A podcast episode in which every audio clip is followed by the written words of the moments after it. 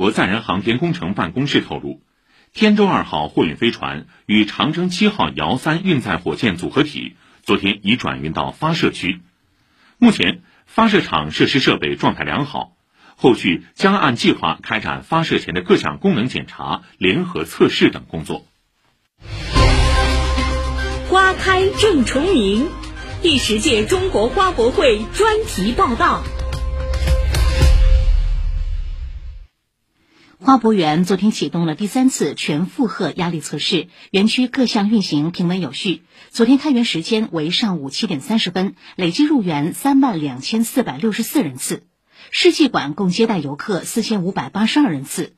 三十五个国内各省区市港澳台展园，十二个花协分支展区室外展园，五十五个国际及企业展园全部开放。游客普遍反映，雨中的花博园别有一般韵味。餐饮方面，南北园餐饮点位昨天累计开放三十一处，特许门店开放八个，其中吉祥物钥匙扣商品销售量最高。以上由记者盛晨贤报道。本届中国花卉博览会中。位于东平国家森林公园的花博会南园内，有个极具特色的展馆——五彩水仙花展馆。此次亮相花博会的五彩水仙花，从内而外呈现不同颜色。